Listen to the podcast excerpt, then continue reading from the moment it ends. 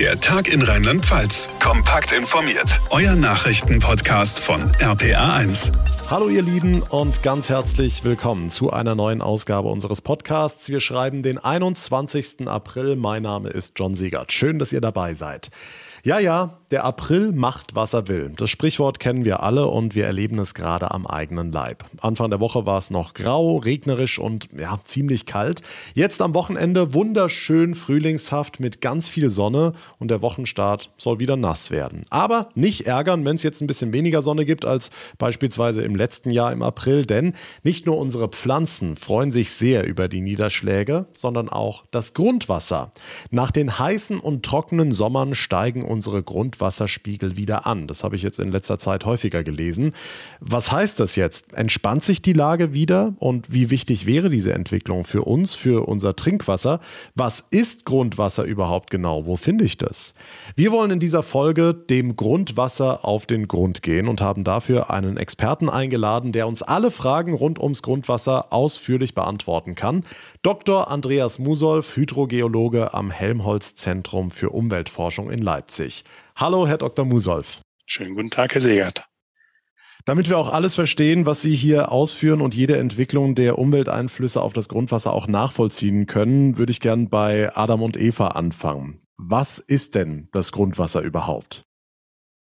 Das Grundwasser, da gibt es tatsächlich eine, eine, richtig fixe Definition und die äh, lautet, das Grundwasser ist Wasser, was den Porenraum im Untergrund äh, zusammenhängend ausfüllt und sich unter dem Einfluss der Schwerkraft bewegt. Das klingt allerdings jetzt ein bisschen sperrig. Also vom Prinzip her reden wir über das Wasser, was sich zu unseren Füßen äh, im Boden befindet, aber äh, nicht einfach nur so ein, äh, als Bodenfeuchte, sondern tatsächlich zusammenhängend richtig ein, äh, ein Wasserreservoir im Untergrund bildet. Also es ist nicht sichtbar, es ist unter der Erde. Wie tief müsste ich buddeln, um äh, Grundwasser zu finden? Das ist äh, regional und auch lokal sehr unterschiedlich. Also der Punkt, an dem ich Grundwasser eigentlich sehe, ist, äh, ist eine Quelle. Also dort schneidet quasi die Grundwasseroberfläche die, die Landoberfläche und Grundwasser tritt eben als Fluss zutage. Und generell in Flussnähe habe ich Interaktion, also das Grundwasser fließt zum Fluss hin äh, und dort äh, kann ich sagen, in Flussnähe sehe ich eigentlich die Grundwasseroberfläche. Die liegt nämlich da, wo die auch die, die Wasseroberfläche des Flusses ist normalerweise. Wenn ich allerdings weiter weggehe von Flüssen oder auch in, in trockenere Gebiete gehe, dann kann das Grundwasser 10er bis 100er Meter weit äh, weg sein, also die, die Oberfläche, die das Grundwasser bildet. Also wenn wir jetzt hier bei uns regional in den Südwesten gucken, Rheinland-Pfalz, Baden-Württemberg, wenn wir jetzt den Rhein, die Mosel sehen, ähm, das ist dann zum großen Teil eigentlich Grundwasser. Kann man das so sagen? Die äh, Rhein und Mosel werden natürlich auch aus äh, ähm, aus den Gebirgen gespeist, wo es teilweise äh, Schnee äh, abschmilzt und der auch oberflächennah an den, in den Fluss gelangen kann. Also nicht alles ist Grundwasser, aber äh, wenn es gerade nicht regnet und gerade nicht Schneeschmelze ist, dann könnte ich sagen, ja, das ist der Punkt, an dem eigentlich, äh, nenne ich auch gerne Basisabfluss in meinen Flüssen, das Wasser vor allen Dingen aus, aus dem Grundwasser gespeist wird. Auch eine wichtige Funktion des Grundwassers ist eben diesen, sagen wir, Mindestabfluss von den Flüssen aufrechtzuerhalten der zum Beispiel für die Schifffahrt oder für Kühlleistung von Kraftwerken äh, sehr entscheidend ist. Mhm. Gucken wir uns den umgekehrten Weg an. Sie haben jetzt gesagt, das Wasser, was an die Erde kommt, ähm, wenn es vom Himmel runterfällt als Regen. Wir alle kennen das, das Wasser steht dann in Pfützen auf der Erde rum. Wie lange dauert es denn, ähm, bis das Wasser, was vom Himmel kommt, also wenn wir jetzt den Weg eines Tropfens verfolgen würden, bis ein Wassertropfen ins Grundwasser gekommen ist? Das, äh, das ist eine sehr schöne Frage, weil das auch äh, zwei unterschiedliche mal Zeitdimensionen hat. Äh, also es gibt zum einen auch so ein bisschen so ein, so ein Druckresponse. Also wenn ich, wenn ich einen Gartenschlauch habe und auf der einen Seite äh, das Wasser aufdrehe, dann ist das Wasser, was auf der anderen Seite rauskommt, nicht unbedingt das, was oben gerade reingelaufen ist. Ne? Also zum Beispiel, wenn der Schlauch sich schön erhitzt hat im, äh, äh in der Sonne, dann kommt erstmal warmes Wasser raus. Ne?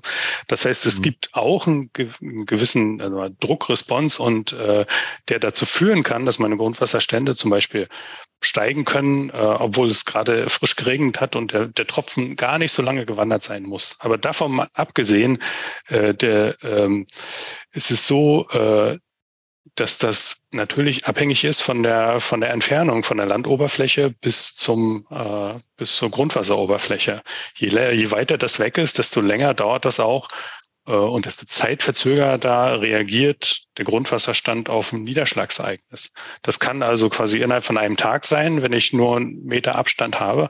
Da können wir aber auch in Richtung äh, Wochen, Monate und Jahre gehen, wenn der Grundwasserstand weit weg ist generell, wenn es regnet, das Wasser, was jetzt nicht oberflächlich abfließt, weil es zum Beispiel auf dem Gehweg gelandet ist und in die Kanalisation gespült wird, äh, das, das versickert und äh, äh, dann habe ich noch den Prozess der Pflanzenaufnahme, also der, der Evapotranspiration, der Verdunstung. Die Pflanzen nehmen über die, äh, über die Wurzeln bis zu einer bestimmten Tiefe das Wasser auf und verdunsten das wieder. Das ist in, in Deutschland äh, ist das ein Prozess, der, äh, der, der sehr viel von dem Wasser, was, was äh, als Niederschlag äh, niedergeht, aufnimmt, eigentlich den größten Teil. Und das, was nicht von den Pflanzen aufgenommen wird, das versickert weiter und äh, versickert weiter langsam, bis es an die Grundwasseroberfläche kommt und dort quasi diesen Speicher wieder auffüllt. Wie wichtig ist das Grundwasser für uns Menschen? Wie viel Prozent beziehen wir in unser Trinkwasser? Kann man das so, also haben Sie da Zahlen? Können Sie das so pauschal beantworten?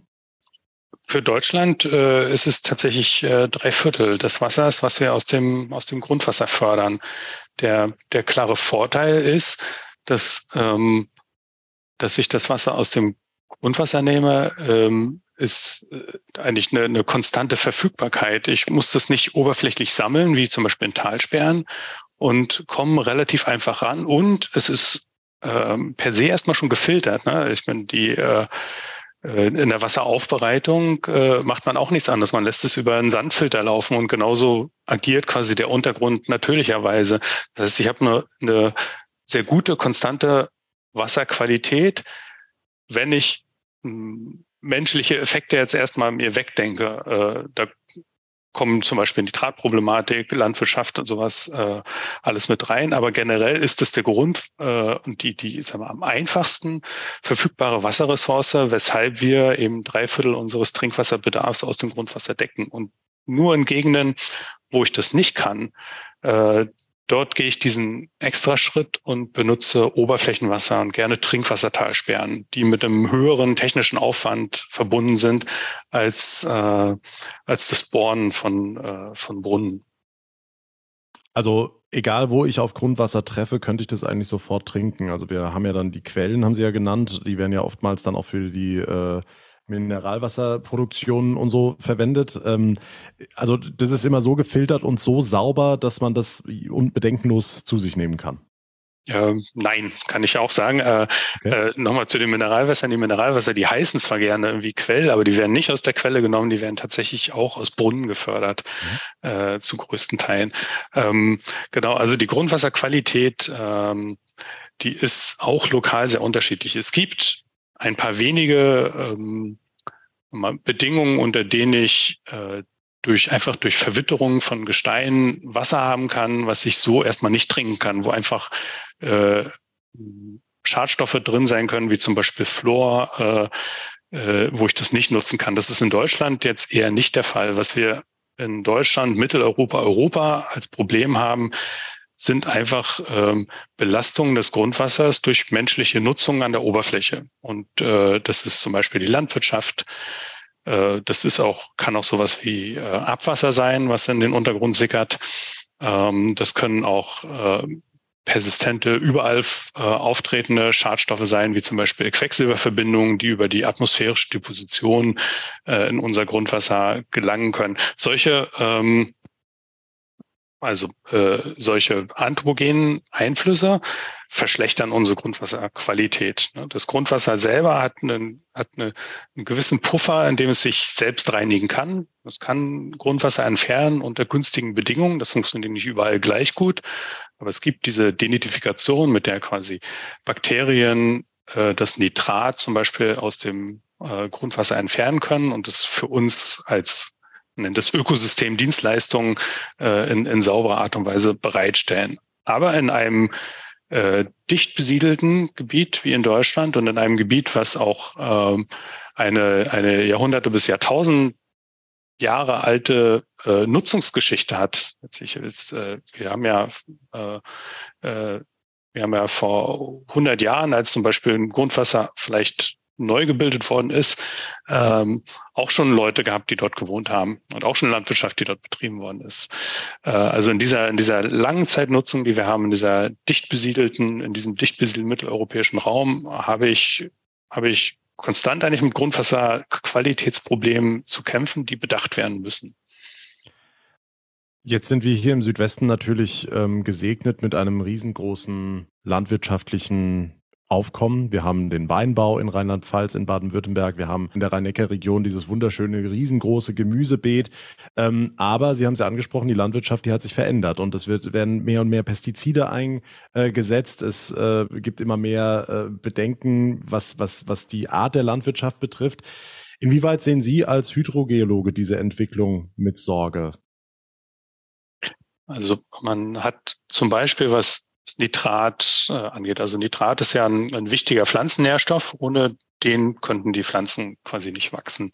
Mhm. Das heißt, den brauche ich auf jeden Fall. Und den habe ich auch schon immer gebraucht. Der wurde früher durch eine äh, organische Düngung, zum Beispiel mit, äh, mit äh, Gülle und Mist, aufgebracht.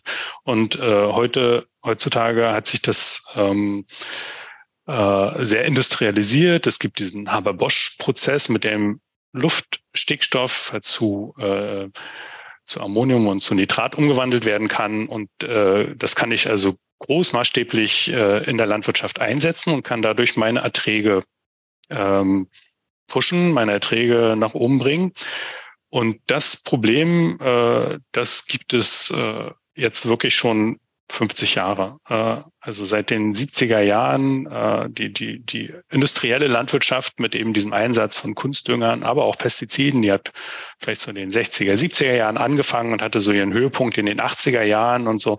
In den 80er Jahren dämmerte es dann schon, dass das zum Problem wird. Das, mhm. äh, zum Problem fürs Grundwasser und zum Problem fürs Oberflächenwasser, dass wir sichtbar im Oberflächenwasser, ähm, zum Beispiel Algenwachstum äh, hatten, ähm, Fischsterben, Problematik, ein bisschen auch verknüpft mit, mit Abwasser und Phosphatproblematik, aber eben auch mit, mit Stickstoff und Nitrat, dass das Ganze dann auch zum Beispiel im Meer, in der Ostsee oder in der Nordsee zu wirklich großflächigen Algenblüten geführt hatte. Mhm.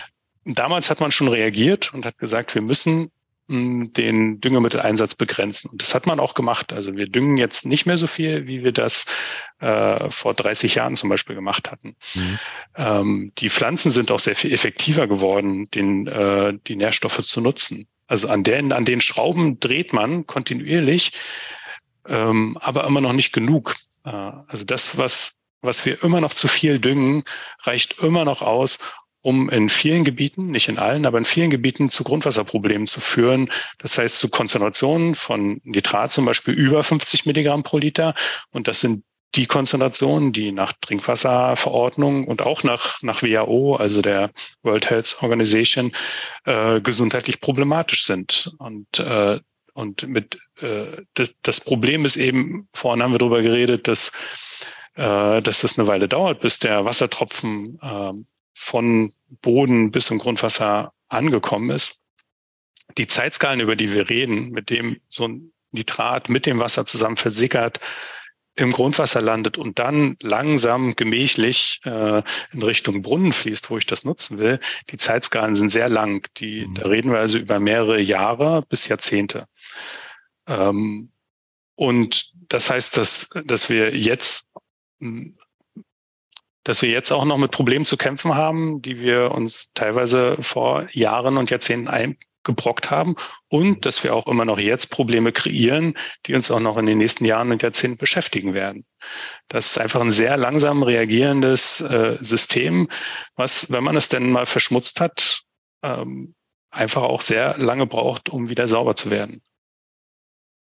Um auch da alles richtig zu verstehen, wenn wir den Wassertropfen, wir bleiben in Rheinland-Pfalz, Baden-Württemberg, äh, um, um, wenn wir den verfolgen, der jetzt nitratbelastet ist. Angenommen, ich würde jetzt äh, auf die Landwirtschaft hier in der Ecke gucken und die würde sehr, sehr viele Pestizide ins Grundwasser spülen. Also ohne das jetzt äh, beweisen oder bestätigen zu können. Aber könnte das dann auch über Grundwasser kommt an die Oberfläche im Rhein, fließt in die, in die Nordsee. Also könnten wir hier Probleme verursachen, die in der Nordsee zum Beispiel zu tragen kommen? Auf jeden Fall.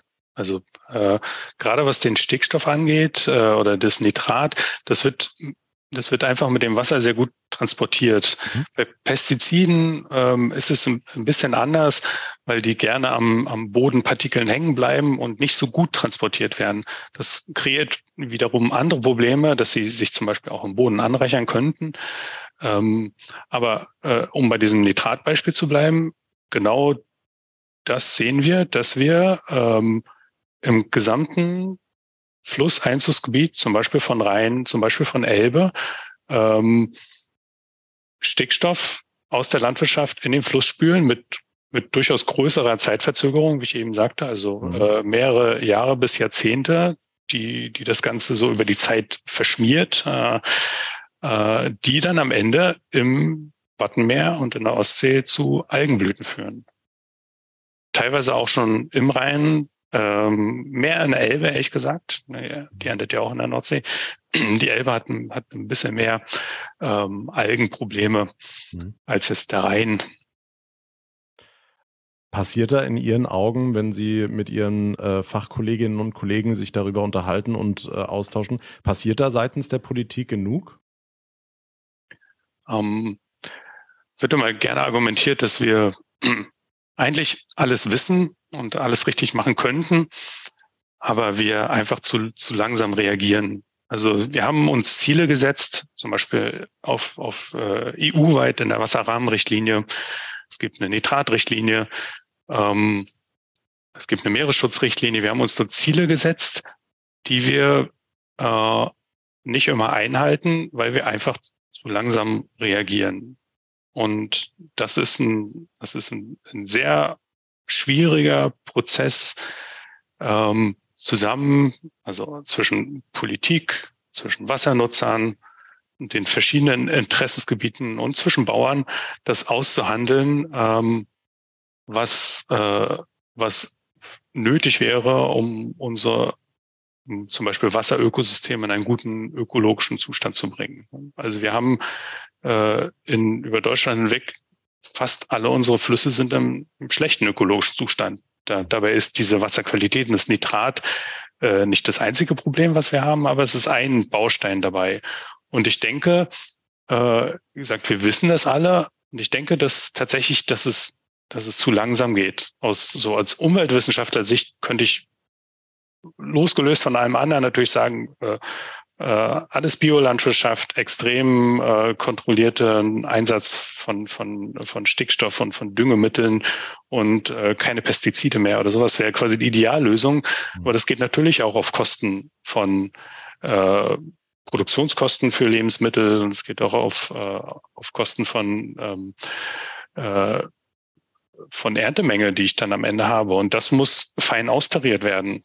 Ähm, und ich denke, ja, ich denke, äh, dass es nicht schnell genug geht, weil wir eben diese Probleme immer noch haben und äh, auch nicht in der Zeit nicht zu erwarten ist, dass wir die in der Zeit, die uns zum Beispiel noch verbleibt innerhalb der Wasserrahmenrichtlinie, die hat so Zyklen, äh, in denen das immer wieder neu bewertet wird, dort zum Beispiel einen den geforderten guten äh, chemischen und ökologischen Zustand von unseren Gewässern von unserem Grundwasser zu erreichen. Das ist, ist nicht so nicht abzusehen. In welcher Zeitspanne müsste da was passieren in Ihren Augen? Jetzt sofort, also wir haben aber auch natürlich die Landwirte, Sie haben sie angesprochen, wenn äh, die dann weniger Erträge einfahren, müssten wieder Betriebe schließen und äh, die natürlich von ihren Erträgen äh, lebensabhängig sind. Genau, ich, äh, das ist zu einfach gedacht zu sagen, ihr müsst weniger, ihr seid schuld und ihr müsst weniger düngen. Mhm. So, äh, so einfach funktioniert das nicht. Äh, man muss, also zum einen muss man das räumlich etwas differenziert betrachten, was vom Prinzip her unfair ist. Also es gibt halt Gebiete, die tragen die tragen mehr zu, und zu Wasserqualitätsproblemen bei als andere Gebiete. Und in diesen Gebieten müsste vielleicht prioritär weniger gedüngt werden. Und äh, dafür müsste eigentlich ein Ausgleich geschaffen werden, weil es eben, äh, der Bauer kann ja nichts dafür, dass er in diesem Gebiet seine, seine landwirtschaftlichen Flächen hat. Also es, äh, es muss austariert sein im Sinne von, äh, es muss eine gemeinsame Lösung gesucht werden. Aber aus meiner Sicht äh, muss eigentlich sofort reagiert werden, wenn wir, ähm, wenn wir Zukunft sicher, nachhaltig unsere Wasserressourcen nutzen wollen. Dann kommen wir auf die Ressource Grundwasser wieder zurückzusprechen. Wir haben jetzt sehr viel über die Wasserqualität gesprochen. Immer wieder hört man die Grundwasserspiegel. Gibt es denn da einen Wert, ähnlich wie der Pegel beim Fluss, wie hoch oder niedrig das Grundwasser ist oder sein sollte? Ähm, nicht so ganz vergleichbar mit dem, mit dem Fluss. Beim Fluss kann ich mir das gut vorstellen. Ne? Dann, wenn der, wenn der Pegel bei sieben Meter steht, dann weiß ich, okay, anscheinend vom äh, Grund des Flusses bis oben sind sieben Meter. Ähm, beim Grundwasser habe ich diese, diese untere Referenz. Was ist denn eigentlich der Boden? Das ist nicht so einfach. Normalerweise gucke ich ja von oben runter. Äh, das heißt, was gerne angegeben wird, ist zum Beispiel die Tiefe, äh, in der das Grundwasser liegt von der Bodenoberfläche aus gesehen, also in ein Meter Tiefe oder in zehn Meter Tiefe oder in 50 Meter Tiefe. Ähm, und das ist eben lokal sehr unterschiedlich. Das hatten wir am Anfang mal, dass es eben in Flussnähe zum Beispiel sehr oberflächennah ist. Und je weiter ich wegging und vielleicht auch je weiter ich mehr in, in bergige Gebiete gehe, desto, desto weiter äh, kann das weg sein. Insofern gibt es nicht einen so Referenzwert, der irgendwie erstrebenswert ist. Ganz generell folgt diese Grundwasseroberfläche oder dieser Grundwasserspiegel. Spiegel nenne ich ihn eigentlich nur, wenn ich in den Brunnen reingucke. Wenn ich in den Brunnen reingucke, dann kann ich mich in dem Wasser spiegeln. Mhm. Äh, und äh, so zwischen den Brunnen, äh, da nenne ich, rede ich, redet man eher von Grundwasseroberfläche, aber das ist nur äh, äh, Definitionsspitzfindigkeiten von Hydrogeologen. ähm, die äh, genau diese Grundwasseroberfläche äh, folgt grob der, der Topografie. Ne? In, in flacheren Gebieten ist sie ein bisschen, ein bisschen flacher, in bergigen Gebieten ist sie eher so ein bisschen weiter weg, aber sie, sie folgt äh, äh, der äh, so dem, dem Berg äh, und Tal. Das heißt, in, in äh, äh in den Alpen auf, auf 1000 Meter Höhe, da, da liegt der Wasserstand nicht auf äh, zwei Meter über Meeresspiegel, sondern eben auch nur ein paar Meter unter der Landoberfläche. Es folgt sozusagen so dieser Landoberfläche. Mhm. Und, äh, und nein, es gibt keinen, keinen sozusagen äh, ähm, Wert, den ich jetzt einfach so immer für ein Gebiet angeben kann. Ne? Das ist, äh, ist lokal äh, sehr stark unterschiedlich. Wie wird das denn gemessen? Also man, man bohrt Brunnen, ne? also das sind äh, entweder im einfachsten Falle eingerammte ähm, äh, Metall- oder Plastikröhren. Ähm, die haben unten einen Filter. Das heißt, die haben Schlitze, durch die das Wasser mit äh, eindringen kann aus dem, aus dem umgebenden äh, Sediment und Gestein. Äh, wenn ich sage rammen, das geht nur in Sedimenten, also in lockeren Gestein. Äh, ich kann halt kein, äh, in einen Granit kann ich nichts reinrammen, sondern da muss ich richtig bohren. Ähm, was, was durchaus aufwendig ist. Ähm, und dort wird dann in dieses Loch, was sich dann gebohrt wird, wird dann eben so eine Grundwassermessstelle, so nennt sich das. Äh, manche nennen es auch Grundwasserpegel, aber Messstelle ist da auch wieder der korrektere Begriff, äh, eingesetzt.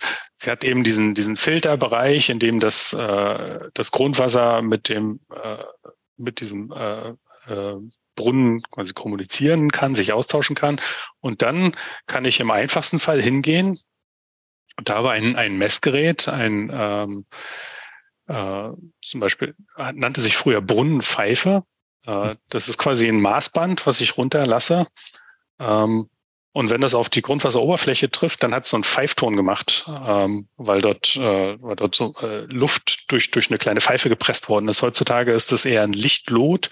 Das heißt, da unten ist so ein elektrischer Leiter dran. Wenn der auf das Wasser trifft, dann leuchtet bei mir oben eine Lampe und ich kann an diesem Maßband ablesen, wie weit ist das jetzt unterhalb von, äh, von der Landoberfläche oder unterhalb von dieser Brunnenoberkante. Damit messe ich das.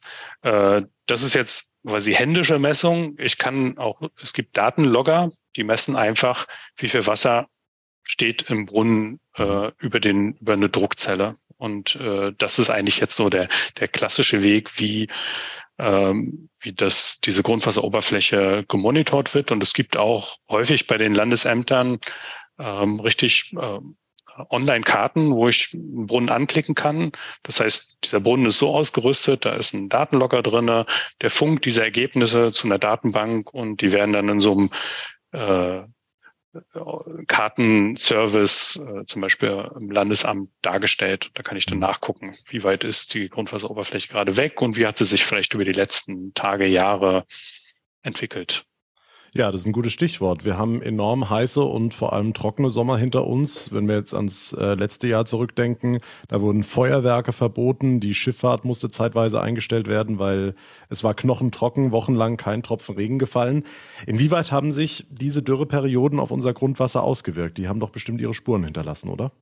Die haben auf jeden Fall ihre Spuren hinterlassen. Wir haben äh, ja, so ab 2018 eben diese, äh, diese Dürrephase gehabt ähm, ist jetzt so ein bisschen der Blick verzerrt. Das waren heiße und trockene Sommer und ähm, das Grundwasser, die Grundwasserneubildung, die findet vor allen Dingen aber im Winter statt. Also es ist auch wichtig, auf die, auf die Winter zwischen den heißen und trockenen Sommern zu gucken, wie trocken die eben waren.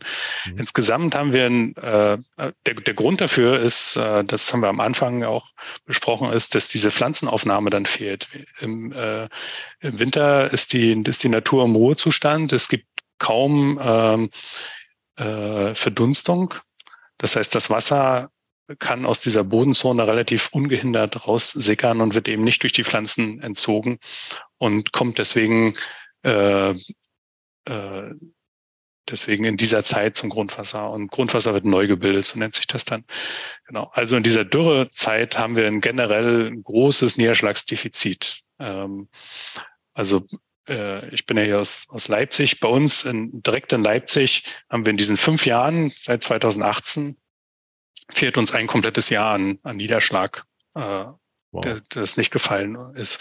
Und das paust sich aufs Grundwasser durch mit Zeitverzögerung. Mhm. Das heißt, wir haben jetzt teilweise äh, die Probleme, die die 2018 ange, äh, angefangen haben, dass diese diese diese Dürren und diese Trockenphasen, äh, die dadurch, dass eben das äh, Grundwasser teilweise weit weg ist, braucht es eine Weile, bis dieses Signal oder das fehlende Signal im Grundwasser angekommen ist. Äh, das sehen wir an, an Grundwassertiefständen. Ähm, und äh, das ist auch etwas, was uns, äh, was uns durchaus Sorge bereitet. Aber in den letzten Monaten gab es ja wieder mehr Niederschläge, auch weil wir jetzt natürlich aus dem Winter rauskommen. Steigen die Grundwasserspiegel tatsächlich wieder an, wie man jetzt in den letzten Wochen gelesen hat? Ja, vor allen Dingen dort, wo das Grundwasser eben nicht so weit weg ist und diese, diese ähm, Versickerungszeit, die Zeit, die es braucht, um das Niederschlagssignal, dass es im Grundwasser ankommt, äh, dort sehen wir das tatsächlich, dass es, äh, dass es eine gewisse Erholung gibt. Aber ähm, ein, ein nasses Frühjahr reicht nicht aus, um jetzt wieder auf dieses Defizit von einem Jahr, äh, was wir ja akkumuliert haben, äh, um das wieder einzuholen. Das heißt, wir, wir brauchen äh, ein paar mehr von diesen nassen Frühlingen und nassen Wintern, äh, um, um das tatsächlich wieder gut aufzufüllen. Aber auch lokal ein bisschen, ein bisschen unterschiedlich. Also ja, Grundwasserstände steigen wieder. Nein, es ist, äh, heißt nicht, dass wir damit diese, diese Dürre, äh, die wir hier äh, aufaddiert haben, äh, abhaken können.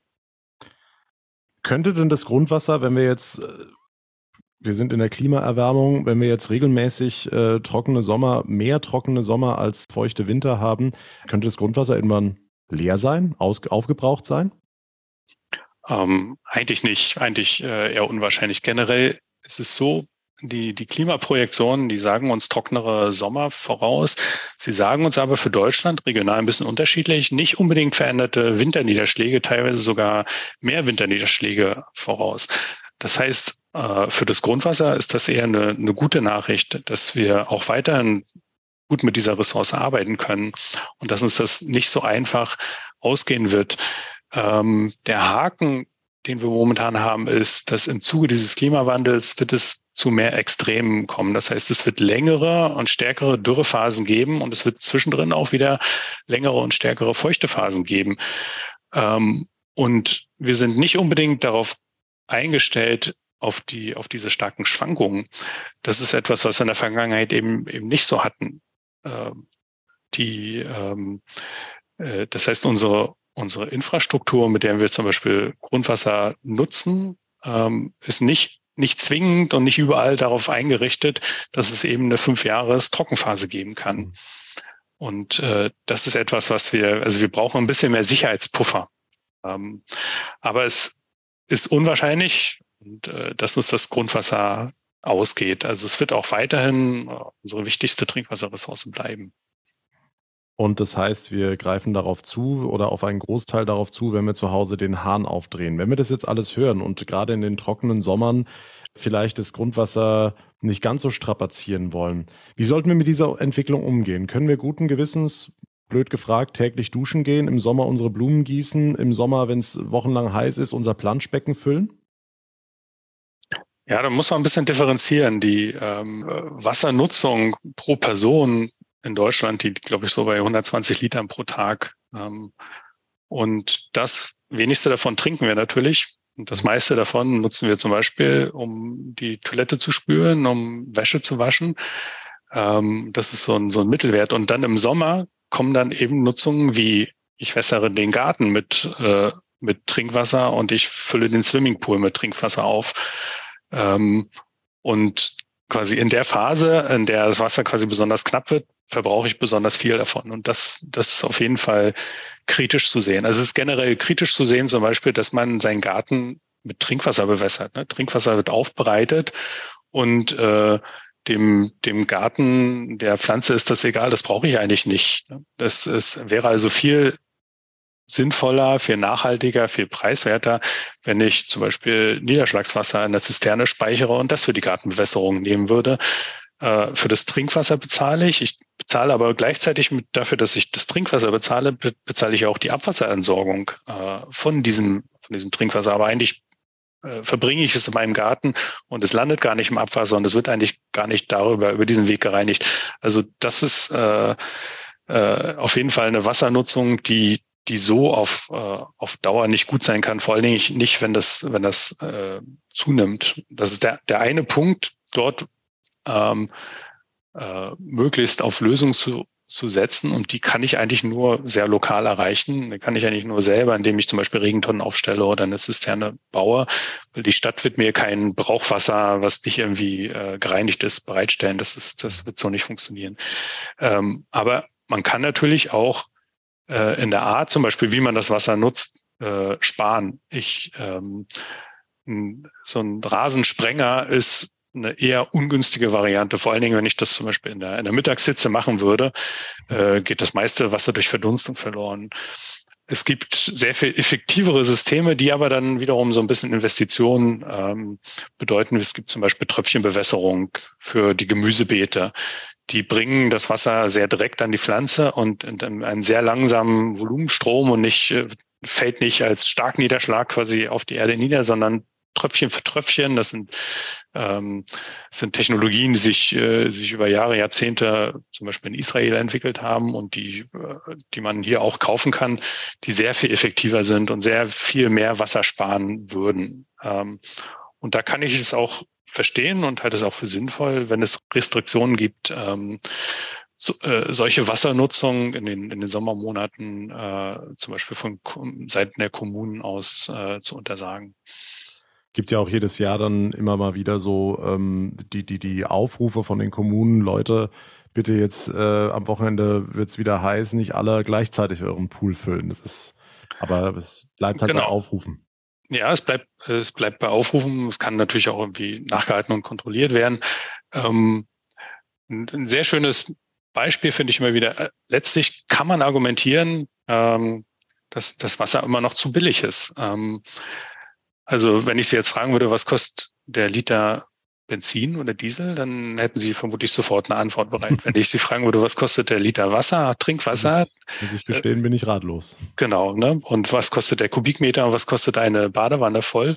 Ähm, es ist anscheinend so preiswert, dass wir es nicht wissen. Äh, also klar, es ist nicht so direkt. Ich tanke kein Wasser, ich zahle nicht direkt dafür. Äh, aber äh, es ist immer noch ein sehr, sehr preiswertes Lebensmittel, was wir, was wir dort frei Haus geliefert, nicht frei Haus, was wir dort geliefert bekommen, äh, was uns bereitgestellt wird.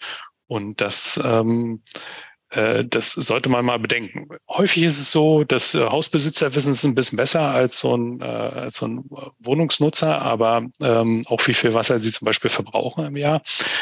Äh, aber ich, ich möchte nur darauf hinweisen, dass uns das häufig nicht so bewusst ist, wie viel wir eigentlich da so für das Wasser bezahlen, was auch dazu führt, dass wir es vielleicht ein bisschen gedankenlos einsetzen.